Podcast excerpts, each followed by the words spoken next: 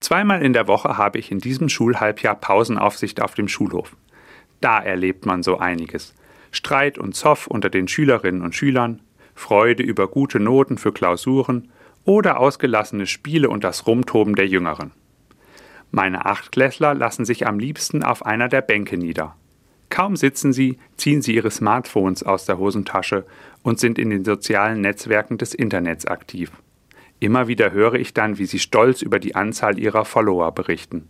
Ich habe über 300 Follower und folge 250.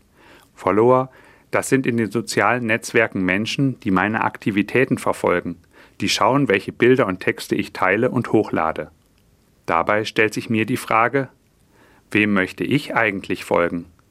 Und da ich Religionslehrer bin, werden Sie sicherlich schon wissen, dass es mir nicht um das Folgen in den sozialen Netzwerken im Internet geht, sondern wem möchte ich in meinem Leben nachfolgen?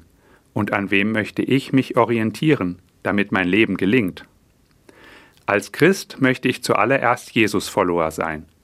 Ich möchte Jesus nachfolgen und seine Worte und Taten als Beispiel für mein Leben heranziehen. Ich weiß, dass ich da in große Fußstapfen trete, und ich weiß auch, dass mir das nicht immer gelingt. Trotzdem bleibe ich zuversichtlich.